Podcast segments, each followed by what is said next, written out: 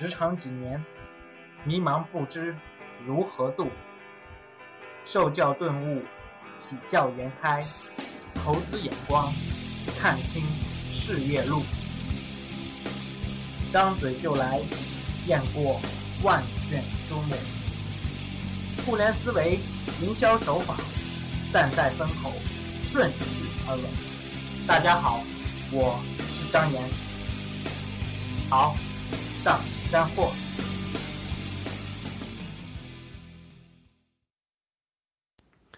好了，各位，大家调下声音，大家能听到声音吗？调下声音，各位，我们调下声音，看看每个人的这个，啊，对，调下声音，调一下自己的声音，调一下自己的，看能不能看到 PPT，现在应该能看到 PPT，应该能看到 PPT。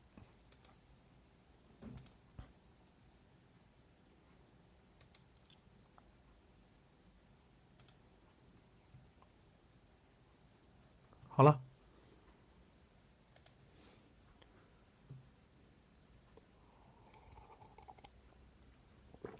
看不到的，咱们那个呃声音有问题或看不到的，咱们跳出重进啊，跳出重进，跳出去重进一次。嗯，没声音的跳出去重进一次，跳出去重进一次啊。好的，我们马上开始了啊。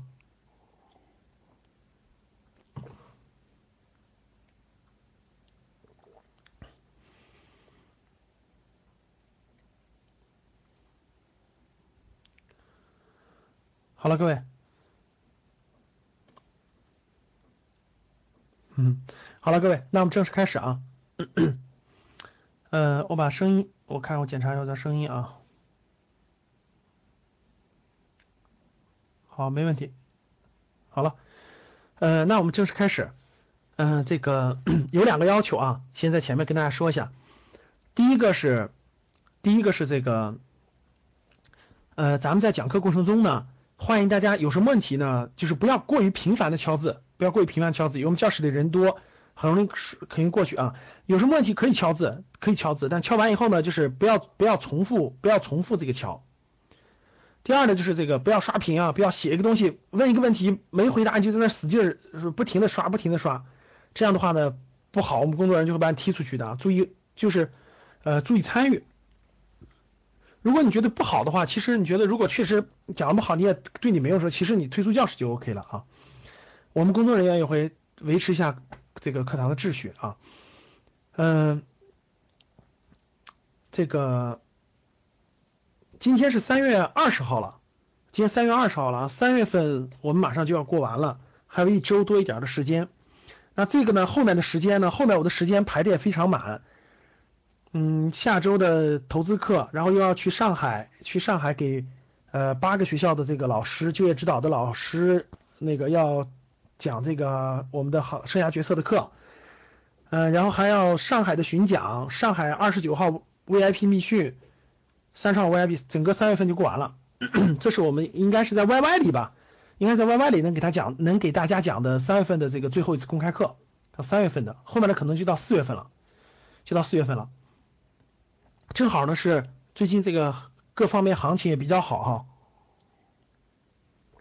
争取能给大家解读解读。嗯，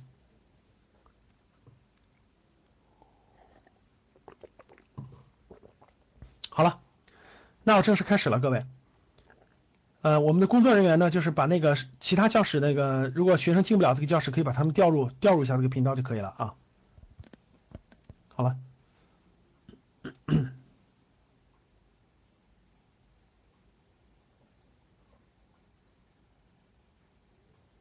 我看到有很多我们的新学员哈，没有马甲的，没有蓝马甲，没有绿马甲的，好多绿马甲，好多是我们的老学员。好了，那我这就开始了啊，嗯，大家这个，呃，进入状态了啊。今天我们的主题呢是解读两会，因为大家都知道，呃，咱们国家的两会是三月五号到三月十五号开了两周的时间，三月十五号结束的，对吧？三幺五那天结束的。今天是二十号，大概五天左右吧。我正好今天呢给大家做个公开课。今天这个公开课的题目呢叫做解读两会。解读两会是个主标题，次标题就是解读两会里面的蕴藏的一些投资机会。我相信很多人呢，可能也知道两会，也关注，但是可能没有认真，没有认真去读过咱们总理的工作报告，没有认真去分析过其中跟你的生活有什么关系。那我今天就给大家阐述阐述。其实呢，嗯，你可能关注很多很多的新闻媒体，关注很多的这个呃报道的话，你认真看过的话，相信你也能学到很多东西。那今天我们就花一个半小时的时间吧，我们集中把两会的很多东西跟我们息息相关的，我们梳理梳理，学一学啊，希望能给大家的生活、求职、投资、创业等等带来指导和带来帮助啊。好，那这个今天主题呢，我安排了这么几个主题。第一个就是呃，我重点给大家用六张图，用六张图来详细的讲解一下两会整个两会的政策跟我们息息相关的政策。第二部分呢，就是呃，围绕两会的政策，给大家推荐一些新兴的行业和一些新兴的投资的机会。呃，我加了一个小主题。就是我给大家解读一下什么叫亚投行。大家都知道最近亚投行特别火啊，亚就是整个这个英美闹翻了呀，包括韩国、澳大利亚、法意、法德呀，都希望加入亚投行。亚投行到底是怎么回事儿？亚投行到底怎么回事儿？我相信这个很重要很重要的啊，有的人可能关注，可能没有深入思考过。最后呢，我就给大家稍微解读解读，引导引导。二零一五年资本市场的机遇在哪？机遇在哪？我相信你二零一五年。二零一五年的资本市场有一句话，其实我觉得应该是不错的，就是宁可选错，不能错过。这是二零一五年非常重要的一个资本市场的话了。好了，那我就正式开始了。好，第一张图，我借用了一下呃这个人民日报给大家提炼和总结的一个资料，我把它做成了课件，我把它做成了课件啊。那我们来看第一个。我想给大家解读的就是两会其实明确了很多的东西，各位啊，有法律的，有新兴行业的，有民生的，很多很多。我从一个权威的角度，《人民日报》这个对两会的总结的材料，我把它做成了 PPT，然后给大家做个分享。第一个，两会这些新词描绘了新的生活，从这个角度有哪些新的词汇跟我们的生活息息相关的，跟我们生活息息相关的，那我们来看。第一个，呃，两会明确了统一，就是我尽量用大家看得懂的语言、听得懂的语言啊，然后我尽量用权威的素材来给大家阐释。有些有些跟我们息息相关的，我就稍微多说点，好吧？这个第一个就是统一社会信用代码，两会确定了一个统一社会信用代码，这个我相信大家可能关注过吧？就统一社会信用代码，就是以后我们。每个人都会有一个信用代码，就跟身份证一样，就跟身份证一样，它不是一卡通，它不是不需要你持有的，它就跟身份证一样，它是一个它是一个号码，它是一个号码，这个号码人人都将有有一个唯一的信用代码，这个代码直接跟我们的很多东西相关，比如说交通的罚款，比如说贷款的逾期、信用卡等等等等，就所有跟信用相关的。跟信用相关的全包含这个卡里这个这个号里头了。以后只要你，比如说你法院有人告过你欠钱了，或者是这个这个你你被这个信用卡透支过逾期未还等等等等，其实很多处罚就联网了。说的再简单点，各位就是社会信用的大联网。以后我觉得其实这个社会呃那个就两个号，一个是你的身份证号，一个是社会信用代码，就这两个号，只要这两个号。其实你的所有的信息就都确定了，都确定了。那大家知道，美国很多就是拿个驾照，拿个驾照都能走遍美美国的任何地方，就是各种信用都记录都有。其实其实就这个意思，其实就是这个这个信用代码，就很多地方很多咱们所有社会的记录。其实现在我举个例子给大家啊，你们的这个就是咱们每一个人，其实在央行里头，央行里都有一个信用代码。比如说你信用卡透支过，或者是各种贷款逾期过，其实里面都有记录，其实都有记录的啊。未来它会以这个为原版建立一个社会统一的代码，这是个新的词汇，这是新的词汇啊，大家这个很好理解。第二就是互联网加，互联网加这个词最近大家是不是比较火？大家关注过没关注过？各位，互联网加，互联网加这个词，对，它是首先出现在政府的工作报告，就出现在政府的工作报告上啊。互联网加什么加传统行业？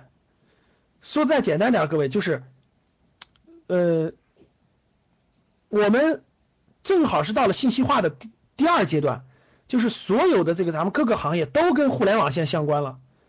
啊，从电商到 O2O 到各种形式都跟互联网相关，就用互联网去整合传统的产业，互联网加上传统产业嘛，衣食住行等等等等，都将发生变化。这个概念呢，其实跟我们的生活有没有关系？有关系啊。第一个就是年轻人的求职啊，第一个年轻人求职啊，就你找工作你就不能去特别传统的没有互联网加相关的产业了，你应该去相关的呀。第二就是投资啊。跟咱跟咱跟咱们投资有很大关系啊！大家知道，在资本市场那个创业板里头，大部分都是互联网加，但现在属于过头了啊！我以前提醒过大家，互联创业板的股票都确实高估了，确实高估了。别看这两天疯涨，这两天属于是大妈级入场，就大妈级入场。然后呢，这个什么热点、什么消息、什么有概念、什么炒什么，明显可以看得出来，这两天的市场属于每天都过万亿。大家知道，已经四天过万亿了，就四天每天的交易额过上万亿人民币。而且不分好坏，全面上涨。你看创业板的九十倍以上的还在上涨，是典型的这个大妈级思维了，很多已经进来了。新股就是很多新股民他没概念的，这是最后一波，就是这个创业板和那个超高估值的这种这种的最后一个接手的了。主力主力就借着这波就出去了，主力其实现在已经调仓了，都调到这个好的一些蓝筹上了。那第二就是有些创业其实跟这行业有巨大的关系。巨大的关系，互联网加，这个是政策上的一个称呼啊，其实跟我们的生活已经息息相关了啊，大家都知道互联网。第三个是重创空间，鼓励创业，大家知道是鼓励创业，嗯，创业者的春天嘛，我觉得这个应该从两方面说，各位，第一，从实际情况出发，从现实情况出发，中国的人均 GDP 达到七千美元了。然后经济属于转型期，大量的内需消费服务将会爆发性增长，这里面确实存在了大量的创业的机会，这个实话实说，确实是这样的。再加上互联网和移动互联网的影响，很多商业模式都要重新变革，这里边创业的机会太多了，这是这是这是一个客观上和市市场的需求。第二个想说就是从宏观层，从从咱们政府层面，这个总理这个大力提倡这个草根创业，对吧？草根的啥？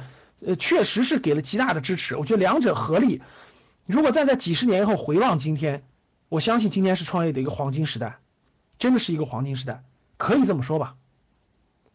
所以叫重创空间。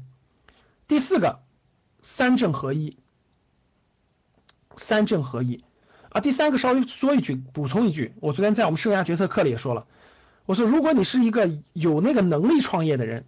而且也有这个信念，有这个梦想等等的人，我觉得你活在，而且你正好也大学毕业，而且也工作几年了等等的，有这个信念，我觉得确实是个好时代。这个时代是挺难得的，它需要遇的，它这是命里注定的，这很难得的，确实是这样。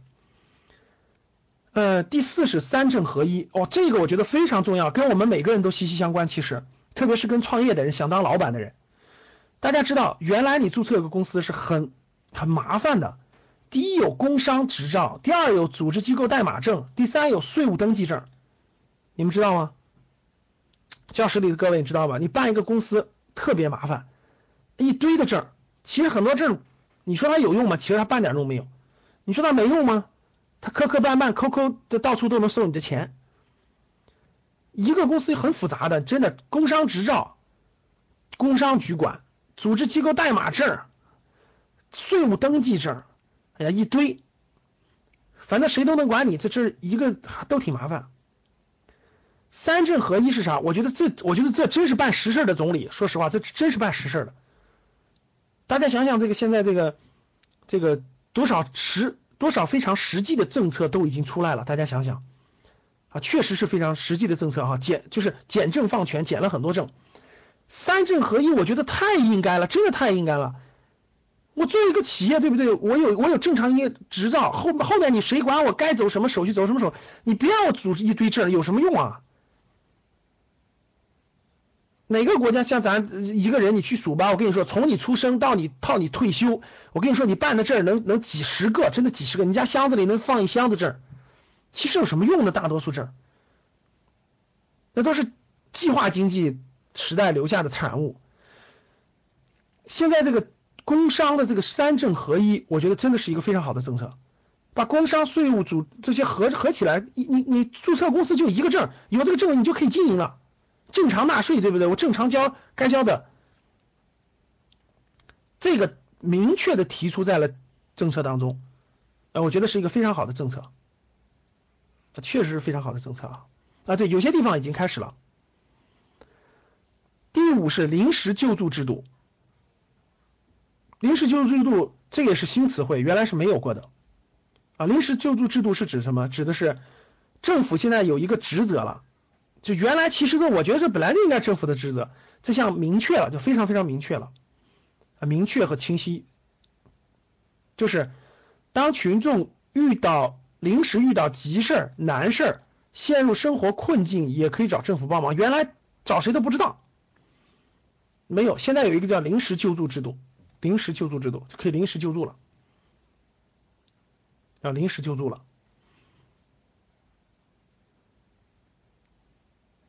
第六是深港通，这大家知道啊，沪港通已经开通了，啊，沪港通沪港通已经开通了，就是你在你这个这个这个这个，就是香港就是那个呃上海上市的股票和深圳的股票，你都可以互相买了。那沪港通、深港通就是深圳交易所，内地股民以后可以直接又通过深交所也可以买港股了，也可以买港股了。啊，因为现在沪港通，然后马上开通深港通，说白了就是资金、资本的一个对外开放和对内开放双向一个自由流动，自由流动的，这是第六，深港通，深港通对我们的影响是什么呢？对我们影响挺大的。就如果你比如说你看好腾讯，比如说你看好腾讯，各位，你在国内是没法买的，没法买的。啊，你在你在你你沪港通开通以后，你直接可以买腾讯。你想买腾讯的股票，你直接可以买；你想买阿里影业，马云投资的阿里影业，你可以直接买，就跟那谁赵薇一样，你可以直接买阿里影业。对香港的这个投资人来说，他可以通过沪港通或深港通，直接可以买内内地的股票，可以直接买内地的股票，就是互相的，互相，其实就是一个资，说白了，各位就是内地资本市场向国际资本开放的一个前车，就是一个探路探路的一个东西。以后整个中国资本市场开放以后，其实这些都会，它就是个过渡啊，它就是个过渡，各位其实就是，就是一个过渡。现在就可以买港股了，沪港通其实就可以买港股了，只是它有个门槛，你需要有五十万的五十万的这个这个资本金。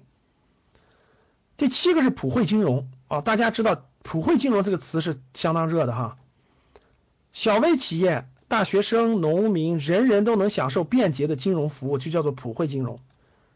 现在很多金融巨头都在向普惠金融迈进，最典型的中国平安。大家知道，中国平安包括陆金所啊等等的，都是往普惠金融去靠拢。普惠金融就是金融不再那是原来的高门槛了，它通过很多新的，比如说互联网的形式，呃等等，这个手机的形式。小微的形式、信用卡的形式等等各种形式，让普通大众都可以使用新金融。说再简单点吧，举个例子，比如说你是个白领，你月收入六七千块钱，你下个月想去有假期了，想去马尔代夫，但是你没有存款不够，这样你就直接用这个旅游贷款就行了，就就一个月还两百多块钱，还两年就完了，那就这么简单，你就可以去马尔代夫先玩了，玩了回来再还呗，利息大概算下来百分之五、百分之六。就比较容易了，这就是普惠金融，就形式更丰富、更多样、更多样，不像原来你想贷个款累死了，银行根本大门就不冲你开着，对不对？全国总共就四百多个银行，所以现在民营银行马上就放开，其实现在已经陆陆续续放开，那还有很多的这个金融的形式，互联网金融的形式。第八是这个智慧城市啊，交通、医疗、物流等的城市公共服务的智能交通更便捷。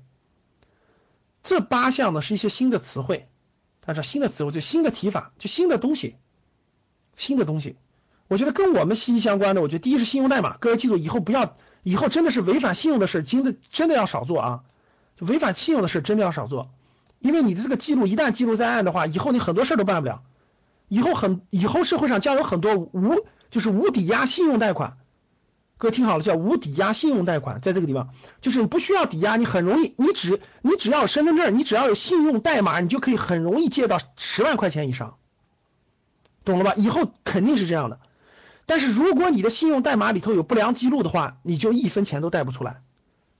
以后真的是这样，各位，你以后只要有信用代码，其实小额的信贷谁都对你放开，五万块钱以内谁都对你放开。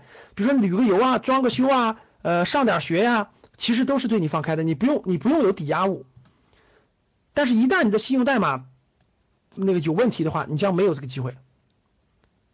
这不这不是要多久？这次两会就已经提出来了。这次两会就已经提出来了，我觉得就是几年的事儿，真的就几年的事，就是你身边的事儿。实话实说，其实，在北上广深一线城市，其实已经有了，已经有，只是范围比较少，哈明白了吗？信用就跟你过往的这种信用卡还款呀、贷款还款啊等等的记录，等等记录，创业这些都跟大家有一定的关系啊。这就是第三条和第四条，大家都知道，这是跟创业相关的啊，救助这是跟民生相关的，这是跟民生相关的，救助弱势群体，对吧？沪港通是跟投资相关的，普惠金融这是跟个人生活相关。智慧城市主要指的是那个智能智能的东西。那我们往下看吧，这是新的东西。第二个想给大家分享的呢，第二个是什么？第二个是改革的时间表，就是这届政府跟以往最大的不同，就是改革非常清晰，而且步伐非常坚定。就是大家知道，二零一五年是改革的关键之年，所以把很多改革都列了这个截止日期，这个很重要。大家看这张 PPT 啊。我是从人民日报上摘下来的，这些改革有了明确的时间表，那这些跟大大家的关系有息息相关度是非常非常之高的。我们看，第一个，第一个延迟退休方案确定，就是肯定要延迟退休了。各位，大家知道现在退休是多少？你们的爸妈现在退休多少？男是男的是六十岁退休，对不对？女的是五十五岁退休，对吧？女士是五十五岁，男士六十岁。你们知道你们知道有些国家多大退休吗？我给你们举个例子，你们知道波兰波兰的退休年龄是多大吗？谁能告诉我波兰的退休年龄是多大？波兰的退休年龄是七十五岁，七十五岁，我听完都崩溃了啊！我听完都崩溃了。如果一个国家七十五岁的话，我就奇了八怪了。我干嘛要交养老金？我就根本别交了，因为你都不知道你能不能活过七十五岁，对不对？你的养老金永远领不上，你还交什么呀交？所以波兰有大量的他们就工人就游游行，所以你你可以想象，就你就想象这个政府，难道他们难道他们的平均年龄到九十岁了吗？你说老头那些老头老太太能不游行吗？我就很奇怪，所以你就很奇怪，所以各位你知道你就很奇怪，他那个政府你就奇怪，有些国家号称是民主政府，你说他怎么能干出这种事儿呢？你觉得奇怪不奇怪？你说那个政府他是站在谁的角度？是站在资本家的角度，还是站在普通大众角度？退休七十五岁。我看了都崩溃了，真是这样的。所以这个怎么论呢？这就是这不同的时代，这这你得看不同的那啥啊。延迟退休方案，呃，我觉得中对中国来说啊，中国属于是个马上进入老龄化社会。呃，延迟退休方案，各位七十年代的人往后的人基本都赶上了，肯定都赶上了啊。延迟退休方案是今年制定，就是二零一五年制定，二零一七年正式推出。中国的延迟退休方案是怎么延迟的？各位，不是一下给你涨到七六十五岁期，不是，它是每可能每年增加几个月，大家懂了吧？就是每年增加三个月，每年增加三个月，每年增加三个这样的，就它一点点涨，一点点涨，一点点涨，就每年的就增加一点，每年增加一点。我估计啊，我估计以后中国平均可能在。男士可能得在六十五岁，女士可能得到六十岁，可能是有五年的空间吧，应该。要是涨到七十岁，我就我我就直接不交社保了，交什么交？有什么可交的？交了也拿不领不到。好了，延迟退休方案，但这个是各个国家都面临的情况啊。中国已经算是比较那啥的，跟各个都有年轻，就这一点呢，大家得理，这个实际老龄化社会很普遍的现象啊。就是大家都知道，这个就是今年制定，二零一五年制定延迟退休方案，二零一七年推出就开始正式推出了。各位，二零一七年以后退休年龄就要逐渐推迟，逐渐推迟。我相信教室里的人都赶上了啊。就是如果你是如果你是公务员或体制内的话，那你肯定是按按人家退休年龄走。你像我们这种自己创业、自己打拼、自己那啥的，我们想什么时候退休什么时候退休。也许饿一辈子，也许四十五岁就退休了。其实我觉得退休对大家来说也是一个，就社保本来就是个基本保障，只能让你活着，并不能让你过好，这个肯定是这样的。社会它是保证，它保障了你最低的，它不可能保障你最高的啊，确实是这样。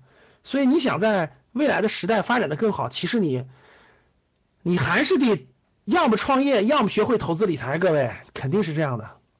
要不然的话，你只能是只能是活的个最最最低层次保障啊。第二，全国养老金，全国养老金统筹方案啊，全国养老金的统筹方案，全国养老金的统筹方案是力争，大家看写好了，力争在二零一五年出台养老金。说的再简单点，各位，养老金缺口肯是非常大的，就是不够，钱不够。那我问大家，钱从哪来？各位，我问大家，养老金的缺口钱从哪来？那养老金缺口啊？对呀，肯定要肯定要增加税的，国企利润，大家说的没错，中国因为有有大量的国企，而且是垄断国企，国企有大量的利润。第二就是增加一定的税收，未来最大的税收是什么？各位，未未来就是很大量一块的税收是什么？房产税，说对了，物业税，大家说对了，这是个必然趋势，你放心吧，因为你看看西方国家你的逻辑你就知道了，西方国家房就是房产税，中国现在是属于卖地阶段，卖完地就没有地了，怎么办？用房产税啊。用房产税啊，物业税、持有税，然后这种这个面向这个富裕人士的这个各种方式的税收，还有一块就是什么资产的获利、资产升值的获利，就是资产升值的获利。啊，就是就是资产升值的获利，呃不能这么说，你们说的不对啊，什么坑老百姓，什么其实不是，你你们就想移民的，其实你应该去欧美和美国国家去看一看，就是。你去了解了解就知道了，这富人的交的税是非常大的，非常大的。可能你举个例子，可能你一年收入一百万，可能五十万是要交税的，而且你你所有都要交税的。你不理解，你们没去过，你不知道。你你可能我举个例子，你到商场去买一个笔记本电脑，可能交税就要交两美元，这叫消费税。你在银行里有存款要交税，这叫做财产税。这它税是非常非常高的。你别只看到人家的这个福利好的是，其实它的税是非常非常多的。你你普通人穷人，你收入低，你当然不交税，但其实他的税是非常复杂。遗产税交百分之五十啊，啥概念？你给你家小孩，你给你，比如说你很富有，比如说比如说比尔盖茨很富有，如果他如果把这个遗产给他儿子的话，要交百分之不五十的税就没有了，五百亿美金给他儿子，二百五十亿要交税，二百五十亿要交税啊，所以他只能怎么办？捐给慈善基金，捐给他自己管理的慈善基金，然后用慈善基金去做慈善的方式，升值的方式，保障他还可以支配这个。这就是公平，这其实是一种公平。那我问你们大家，那现在你也知道，中国社会上很多人有三套房、四套房、五套房，你觉得不应该像？你觉得不应该像有三套房以上的人多收税吗？你觉得不应该吗？那应该的打一，不应该的打二，咱们看看。对呀，就这个道理啊。打二的基本就是土豪，家里有三套以上的，我跟你说，就是以前的地主。你要活在革命年代，你就完了，特惨。你要活在和平年代，你应该偷笑，因为你交税就可以拥有多套房子，这真的呀？你不觉得很你不觉得很合理吗？这就是法治啊，这就是依法治国啊。谁让你有三套房子来？有从第从第二套房子开始，第一套房子免征嘛，免征免征，从第二套房子开始多收税嘛，从第三套开始收重税，从第四套开始收重税中的重税，这不就行了吗？谁还买啊？懂啥意思呗？所以说，这是肯定是未来一个很重要的一个税收来源，你放心吧。所以我建议你们两套房子就行了，各位啊，不要贪得无厌，还买第三套了，那最后肯定是累赘，肯定要交税，而且交很多很多税的。好了，咱们说养老金不说那个了，养老金还有一个，各位，养老金还有一个是什么？通过投资获益，就通过让它资产升值。所以说大家知道有个政策出台了吧？养老金可以投资股票市场了，知道这个吗？养老金可以入股市了，知道这个吗？对呀，不知道吧？养老金入股市的方案今年出台啊，这就包含在养老金统筹方案里头啊，就包含在这个里头啊。就养老金一部分养老金的比例跟社保基金一样，将要进入股市啊。你看，你为什么不知道？你为什么不知道？因为你没有来格局学习。好了，第三，二十五个省份明年高考统一命题，这是个高考的改革，统一命题。二十五个省份高考统一命题啊，统一命题。原来不是各个省吗？是吧？原来是各个省是有些省份是单独的，是吧？有些是省份是单独的，现在是统一命题。你知道为什么要统一命题吗？各位，你知道统一命题什么意思吗？我问你们啊，现在你们发现没发现，现在这个各省的分是不一样的，你发现了吧？就是，比如说你在北京，你比如说你在北京考四百多分就能上北大清华了，你在河南你考七百分你也上不了北大清华，你说冤不冤？就因为你出生的户口不一样，你说冤不冤？你说这你说这合理吗？不合理啊，真的很不合理啊。山东就更惨，山东、河南这都是很惨、很惨、很惨的。你这个凭啥他出生的这样他就这不一样的？你说为啥呢？惨不惨？这叫公平吗？这不公平啊！凭什么跟出生就为什么我们生活在一个国家，用的是同样一份试卷，为什么分分数差一百分，有的人能上大学，我连大学都上不了呢？就因为我出生在那个地方吗？就因为我的户口是这个吗？那怎么解决这个？就是解决异地高考，全国可以统一高考。我觉得这就是在一步步走。这在一步步走，所以现在好多就人家稍微有点钱的，我就不参加你的高考了呗，我直接参加美国高考不就完了吗？我就选择更更丰富的选择了嘛。对呀，我参加 SAT 不就完了吗？人家美国那些高校不限国籍啊，不限国籍，不限语言，不限所有的东西啊，我干嘛不选择更优秀的？我干嘛选你？我直接用脚投票不就完了吗？真是这样的。当然了，中国的还普通家庭太多了，很多家庭是没有这个经济实力。和这个能力去让那啥的，所以说我觉得，我觉得这个是为了全国统一高考去做准备的。二零一五年将全部取消非行政许可审批，这是非常，这是跟大家生活息息相关呀，各位。你们很多人不创，你们很多人没当过老板，所以你不知道老板多辛苦，所以你背后天天骂老板，其实你根本就不懂得尊重老板。你开个你开个企业试一试，各位，你自己你自己开个企业试试，你当回老板试试，你当回老板试试。你知道多少多少行政审批，多少那啥手续要跑吗？